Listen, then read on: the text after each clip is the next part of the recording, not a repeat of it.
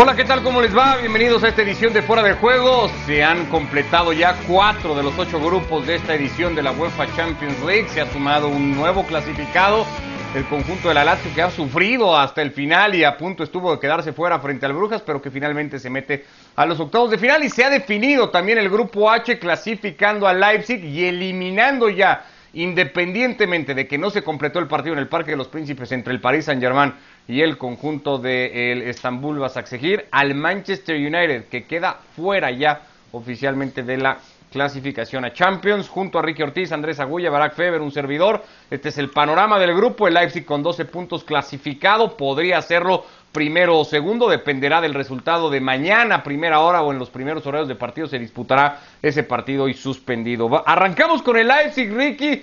Y, con este equipo que sí hay que darte cierto reconocimiento, habías dicho tú la semana pasada le iba a ganar sí o sí y sobre todas las cosas al Manchester, así lo ha hecho. ¿Qué tal, señores? Un fuerte abrazo a los tres. Sí, me encantaría ver qué va a decir Barak, que me trató de loco el otro día, que hablaba de la terrible defensa de este equipo. Yo. Y que de ninguna manera ser, pero lo dejamos para más adelante. A ver, eh, este equipo de Leipzig que es peligroso, yo entiendo que es de ida y vuelta, que deja espacios atrás, que, que, se juega demasiado, pero tiene un muy buen técnico en Nigelman. Y, y es un equipo em, que va siempre al frente, que intenta eh, jugar permanentemente. Hubo un rato en el segundo tiempo en que sí que dominó el Manchester United. Una mano de Maguire en el gol, una vergüenza que no lo hayan anulado y así todo con toda la ayuda del árbitro. Este Manchester United no pudo hacer nada. Felicitaciones para los de Leipzig, que la verdad eh, muchos no le daban posibilidades, eh, pero que al final del día termina eh, con la posibilidad hasta, hasta de llegar primero en este grupo. Y si nos ponemos a pensar que mañana, si clasifica el Mönchengladbach, significa que los cuatro equipos alemanes estarían en la próxima ronda. Bueno, tres de tres. Bueno, bueno, ya es harina de otro costal, Ricky. Ya tocaremos ese partido y esa definición de grupo B. No, no, no, serían los cuatro.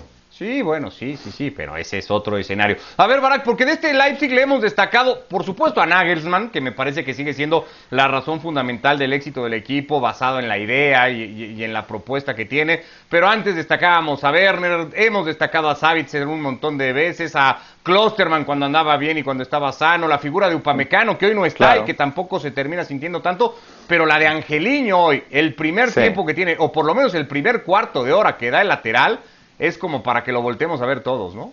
Sí, e, es la clave, es la clave sin, sin ir más lejos, ¿no? Saludos Ricardo, Andrés, Ricky, que, está peleando con Molinos de Viento. Yo no, Ricky, yo, yo, yo, no soy defensor de, del Manchester United desde hace muchísimo tiempo, así que será otro. Eh, en cualquier caso, lo del... No, no, en, realidad no era yo, eh, lamento que se es confundido. El caso del, del RB Leipzig sí, es decir, obviamente hoy y durante toda la temporada, ¿eh? porque no es que hoy Angeliño se, se, vistió, bueno, hoy sí Angeliño fue el héroe total, en los otros partidos había sido simplemente un elemento más que útil, destacado, ¿no? muchas veces figura, pero hoy fue la clave. ¿no? Eh, me da la impresión que, que hoy eh, Ole Gunnar Solskjaer no preparó a, su equipo y, y, no hizo su trabajo de avisarles qué les venía, qué les esperaba. ¿no? Eh, estaba perdido ese, ese equipo con una línea de tres que no era tan improvisada a la que ya habían recurrido en algún momento, pero que se dejó aplastar por Angeliño, eh, literalmente por Angeliño, en los primeros 15 minutos, convertido en un carrilero largo, presionando arriba como extremo. Al final de cuentas, esa fue la clave. Eh, Arbe Leipzig sabía exactamente qué le esperaba, cómo iba a provocar que pasaran cosas, ¿no? Hasta en el gol en táctica fija así lo consigue en el tiro de esquina y a diferencia de un Manchester United que no estaba preparado, ¿no? Eh, Ole Gunnar Solskjaer no fue capaz de decirles, chicos, les va a venir esto, ¿no? Y, Nagelsmann sí que preparó el territorio y la clave, la pieza clave, por supuesto que fue el gallego. Lo debió Andrés y, lo debió y, y, lo pudo encarar diferente el Manchester United. Hay un error de inicio en cómo encara el partido. Yo creo que sí, ¿qué tal? ¿Cómo le va? Buenas noches a todos. Hay un error de inicio y hay un error, yo coincido bastante con lo que con el análisis de Barak. Hay, un error de reacción de Solskjaer que se demora mucho y que pierde el poder de reacción para cambiar el partido. Hoy sale Solskjaer con Bruno Fernández eh, jugando a espalda de dos delanteros, que son Greenwood y Rashford. Y si ve que Angeliño le está haciendo un hueco por el sector izquierdo o derecho de la defensa, que tiene un, carril gigantesco. En el primer gol hay una situación casi vergonzosa porque esa línea de 5 del Manchester United bascula toda hacia la izquierda y aparece Angeliño solo por el otro lado, pero le meten una pelota cruzada y tiene tiempo de llegar y definir sin que una defensa de 5, porque no eran tres centrales con dos laterales o carreros adelantados, eran cinco en línea, estaban todos basculando hacia la banda izquierda y, y Angeliño estaba completamente solo. Un técnico como Solskjaer o un técnico del Manchester United se tiene que dar cuenta rápido que Angeliño tiene un carril gigantesco, que tiene una avenida y que por ahí le está haciendo mucho daño y por ahí le está ganando el partido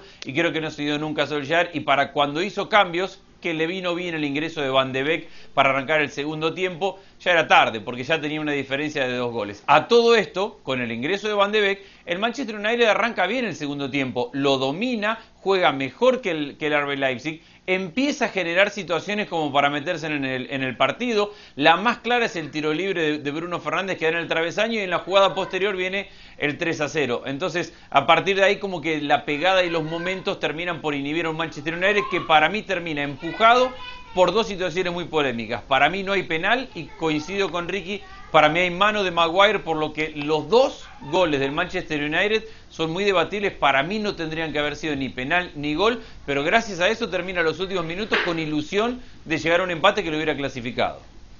Se clasifica el conjunto alemán, Barak, pero no sé si eh, por, por, esta mejora, sobre todo de la que habla Andrés, en el segundo tiempo, que no sé cuánto siempre podrá estar condicionada por el resultado y cuánto por eh, eh, lo que se pueda relajar el equipo, en este caso el Leipzig, que lo va ganando, pero le pasó el fin de semana cuando tuvo que manejar el partido y la ventaja contra el Bayern Múnich, le había pasado la semana pasada igualmente cuando ya con ventaja muy clara ante el Estambul se terminó complicando un partido que a punto estuvo de, no ganar, que hubiera sido para eh, efectos de grupo catastrófico para ellos. ¿Puede este Leipzig o tiene esa capacidad de manejo de situaciones a favor? Que, hoy otra vez estaba complicando casi solo?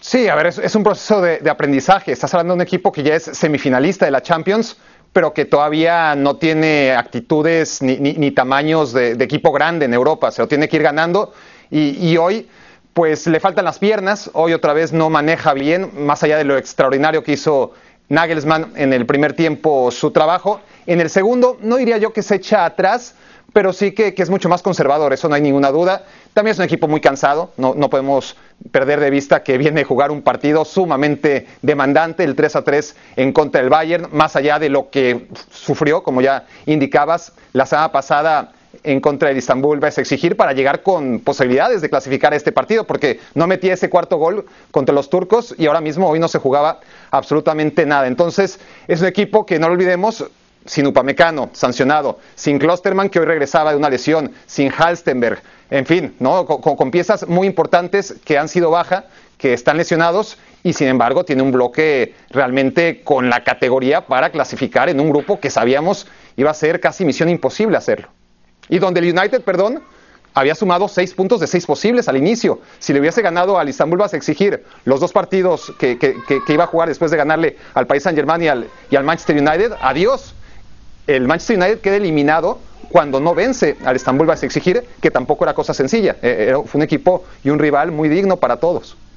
Sí, correcto. E, esa, esa caída eh, en territorio turco y cómo se da aquel gol increíble que termina permitiendo el equipo de Solskjaer, todos tirados al frente en un momento inicial del partido, lo terminan condenando. el, otro partido de grupo estuvo marcado por un hecho que va a dejar ahí un antecedente, un camino a seguir, ¿no? Probablemente un punto y aparte en temas de racismo se ha decidido parar un partido del torneo probablemente más importante en el mundo como es la Champions con todas las miradas fijas porque además estaba definiendo el grupo porque jugaba el Paris Saint Germain uno de los equipos grandes con figuras de la talla de, de Mbappé o de Neymar y nada de eso importó para que los jugadores se fueran al vestuario y dijeron no más, Andrés, una situación extrañísima, el cuarto árbitro insultando de modo racista a un futbolista del conjunto del Estambul cuando el árbitro había ido a la banca a expulsar a Pierre Huevo y a partir de ahí el caos absoluto que reinó durante minutos en el Parque de los Príncipes. Sí, a mí me parece muy destacable que son los propios jugadores los que toman y asumen el liderazgo de una situación en la cual obviamente y claramente el cuarto árbitro es el, acusado, el que queda en el, banquillo del que cometió el error, del que tendrá que pagar por él, Creo que la UEFA lo ha manejado bastante bien en este aspecto. La UEFA ha sido pionera en el mensaje de luchar contra el racismo y hoy se encontró con una situación en la cual el cuarto árbitro tiene un mensaje que es claramente racista y por el cual debe ser sancionado y por el cual debe pagar en cuanto a sus consecuencias. Pero me parece que al final de cuentas son los jugadores. Dembaba asume un plantel o un, liderazgo en ese aspecto para enfrentar a los árbitros y explicarles por qué lo que acaba de decir el cuarto árbitro es insultante y está muy mal. Creo que la UEFA ha reaccionado bien en ser cauta en primer momento, en, a tratar de hablar con los dos equipos para ver cuál es la situación, anunciar que ha abierto una investigación al respecto y que se reprograma el partido para mañana. Repito, me parece tristísimo, vergonzoso que aquellos que deben impartir justicia son los que vienen con este mensaje racista. Me parece valiente y para aplaudir el gesto de la mayoría de los jugadores, caso de Mbaba, que asumió un, un lugar de liderazgo que me parece muy destacable.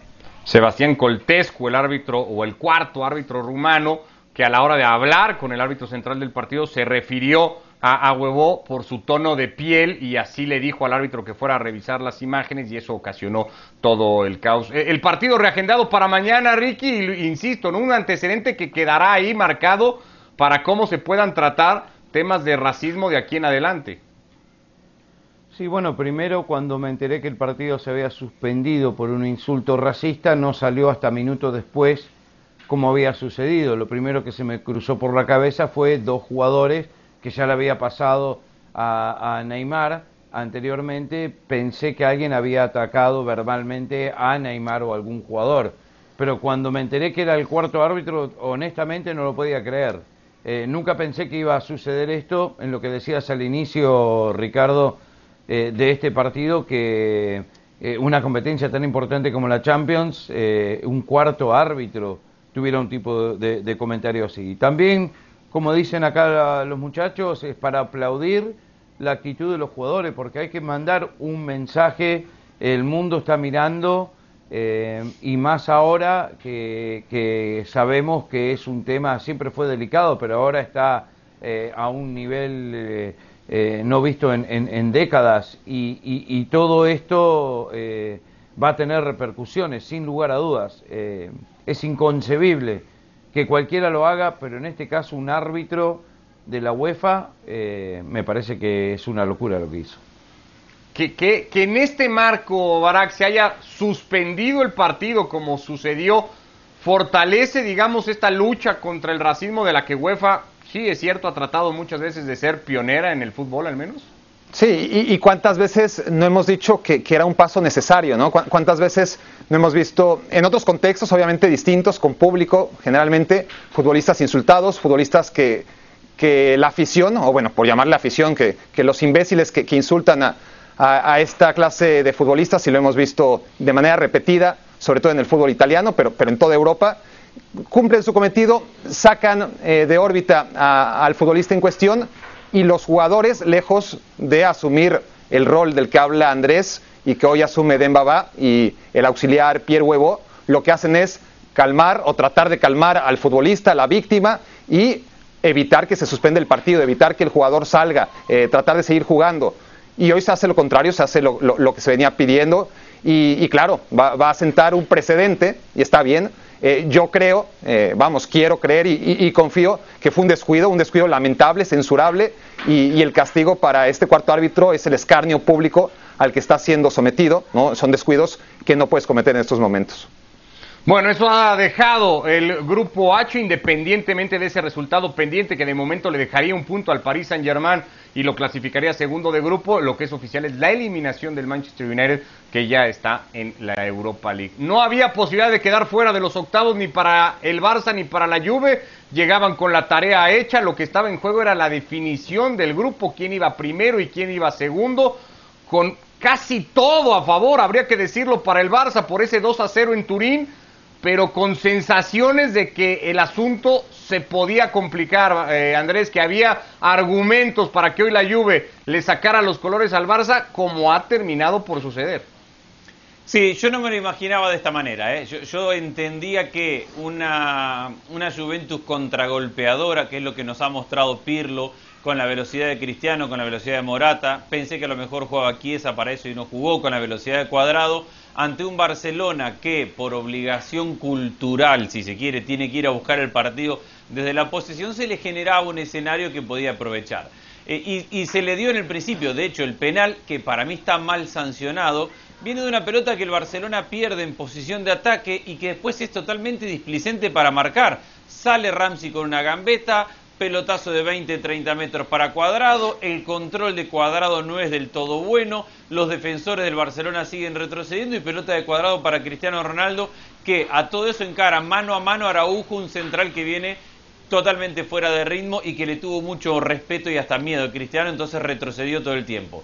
Para mí no es penal, pero eso termina por marcar el resto del partido, porque eso consolida que la Juve va a contragolpear y que el Barcelona tiene que atacar. A todo esto, muy sólido el trabajo de la Juve, muy sólido el trabajo de, del equipo de Pirlo, lo mejor que le hemos visto, y un Barcelona que para mí no tiene identidad, pero no es que no tiene identidad no tiene amor por la camiseta, no tiene fuerza, no tiene garra, no tiene ganas de ir a presionar, no tiene ganas de ir a pelear una pelota. Si la tiene, trata de generar algo y si no, bueno, ya, la recuperaremos. El, defensor la va a traer de nuevo. No hay presión contra pérdida, que es un sello que siempre le hemos analizado al Barcelona. Retroceden, hay poca intensidad en el manejo, hay poca intensidad en el pase. Bufón ha estado muy bien también, pero creo que al final de cuentas yo esperaba que hoy la Juve buscara ganar porque ganar independientemente de terminar primero o segundo, iba a encaminar y fortalecer mucho un proceso que lo necesitaba como el de Pirlo, pero no me imaginé una victoria tan clara, contundente y tan soberbia por parte del equipo italiano.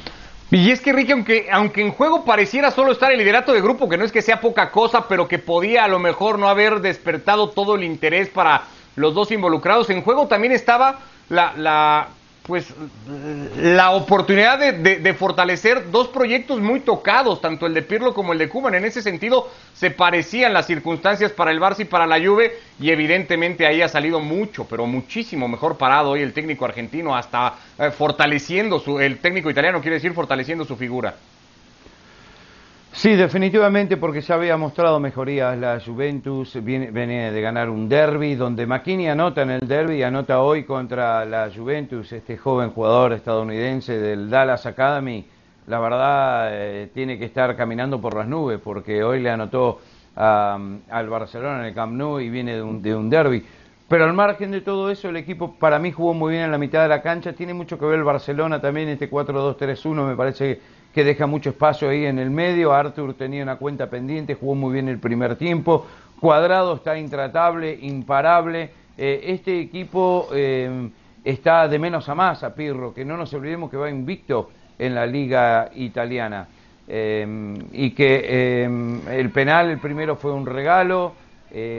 al final, una falta que le cometen a Cristiano, que después termina en gol en offside de Bonucci, tendría que haber sido penal, porque si no lo tocaban a Cristiano llegaba mucho mejor a la pelota y conseguía su hat-trick. Este Barcelona es Messi 10 más. Y a pesar de todo eso, sacando cuadrado la figura de la Juventus hoy fue Buffon, que le sacó dos o tres pelotas a Messi, increíble, eh, que fue el que más pateó, el que más intentó, el que más eh, gambeteó, pero que está muy solo, eh, sin Suárez, sin Ansu Fati, con un Grisman que da pena, con Trincao y Pedri que no están preparados para esto, no están listos, Bradway tampoco, le da para jugar eh, en esta institución, le sumás que no jugó Busquet, que Jordi Alba está muy bajo, que le falta Piqué, falta mucho este equipo, pero al margen de todo eso no mostró corazón, garra, no mostró disciplina, no mostró amor por la camiseta que creo que ya la han perdido mucho, probablemente hasta inclusive Messi, a pesar de haber sido el mejor del equipo. Bien la Juve, justo ganador y justo puntero de este grupo tenía que ganarlo por tres o más, así lo ha hecho y ya veíamos el grupo deja líder a los italianos segundo el Fútbol Club Barcelona.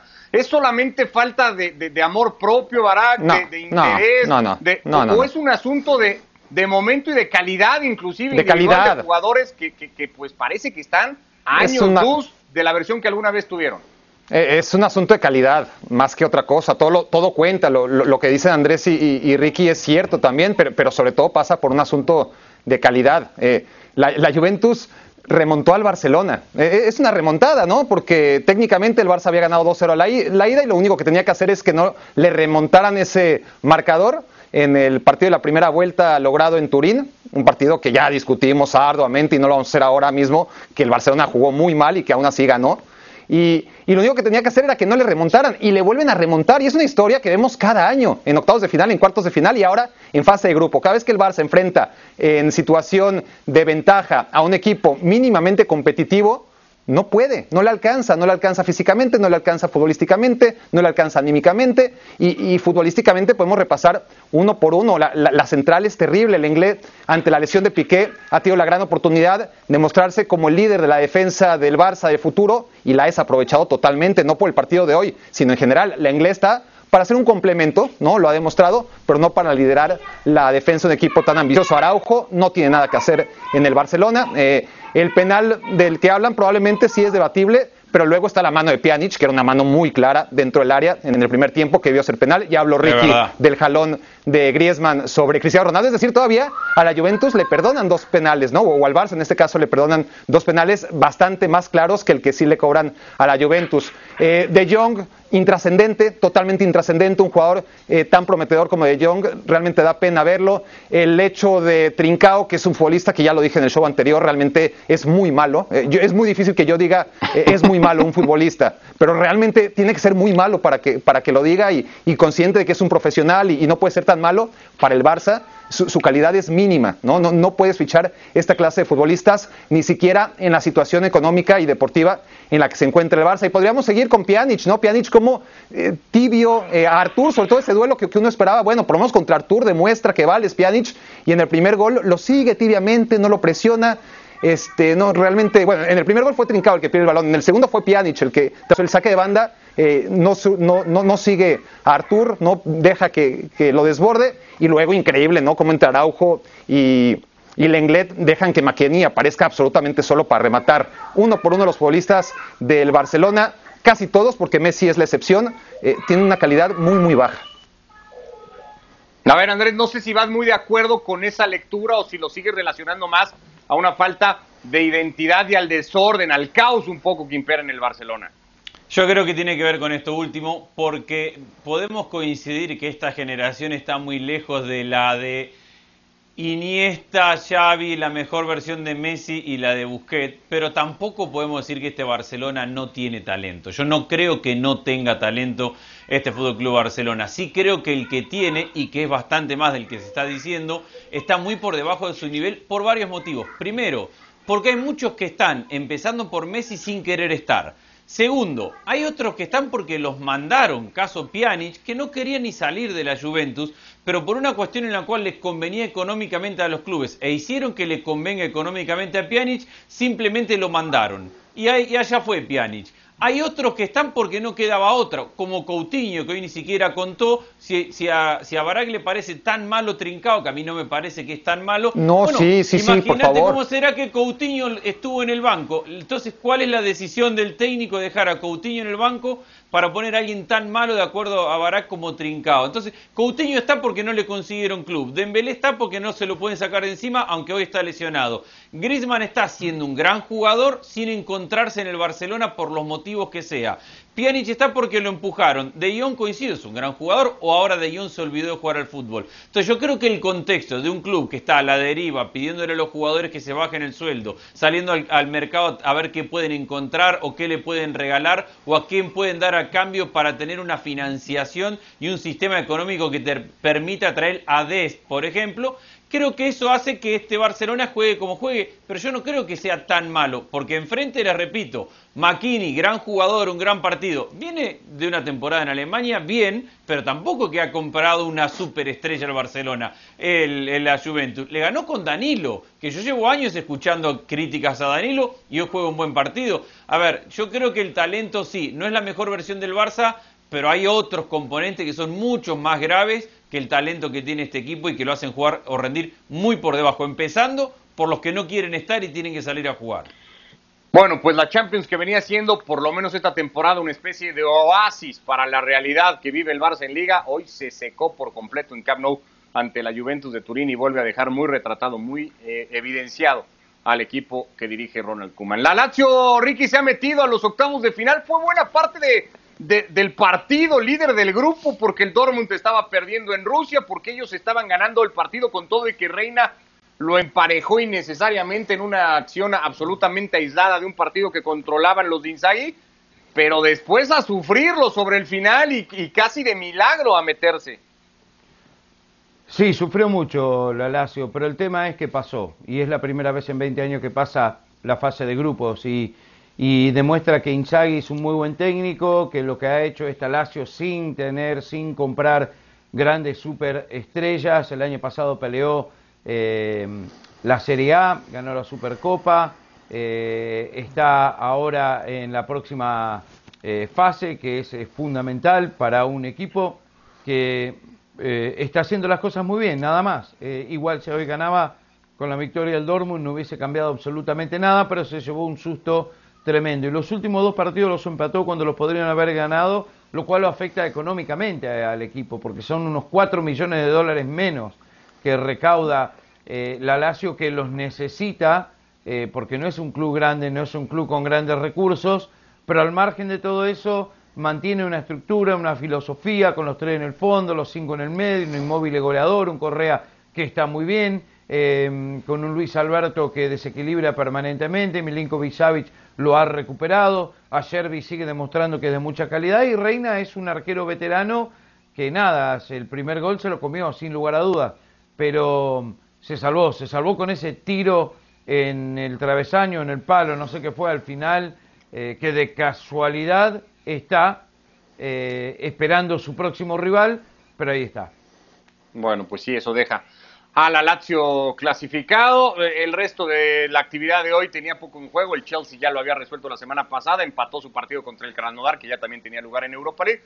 Y el Sevilla, igual que el Chelsea, con mucho suplente, fue a ganar su partido en eh, Ren tres goles a uno en una buena actuación de los de Lopetegui, como para lavar cara de lo que había dejado la derrota ah, el fin de semana ante el Real Madrid, que juega mañana, Barak, un partido pues de esos que, que suelen marcar un poco la historia, sobre todo europea, del Real Madrid, obligado sí o sí a ganar para no tener que hacer cuentas de ningún otro tipo.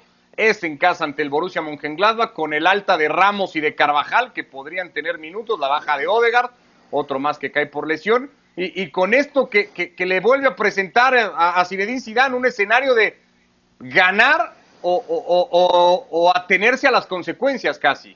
Sí, que, que pudo ser aún peor, ¿no? Si, si, el Inter no le hubiera ganado al Borussia Mönchengladbach mientras el Madrid perdía otra vez contra el Shakhtar. Es una condición en la que el Real Madrid no había estado, había jugado con fuego durante muchas temporadas a, nivel Champions, pero en la quinta jornada, ¿no? Llegó a estar así, o en la, o en la sexta, nunca con una condicionante tan terminal como esta pero trae buenos antecedentes históricos al respecto el Real Madrid, ¿no? Y, no me refiero necesariamente a lo que ha sido la historia del equipo durante ciento y pico años, sino lo que ha sido esta temporada, ¿no? Cuando ha tenido que ganar los partidos, los ha ganado, no solo esta temporada, sino el equipo de Zidane, cada vez que tiene el agua al cuello, logra salir adelante. Y no solo eso, sino que también podemos establecer que los últimos partidos ha mejorado, aún con resultados adversos. Eh, el partido contra el Sevilla fue bueno, no fue ninguna maravilla, pero si juegan como jugaron contra Sevilla, no deberían tener problema para también ganarle al Borussia Mönchengladbach. Ya en los partidos anteriores, en el primer tiempo contra el Shakhtar, en el primer tiempo contra el Villarreal, se veía mejorías. Un equipo que el segundo tiempo se ha venido cayendo y que no se cayó en contra del Sevilla, recupera a los hombres que ya mencionabas dentro de todo, obviamente una situación indeseable para el Real Madrid, creo que, que, que no tiene manera, eh, o vamos, me parece muy improbable que quede fuera. En casa, en el marco de su torneo, con la vuelta de estos futbolistas, Andrés, ¿la mesa está puesta para que el Madrid se clasifique a octavos?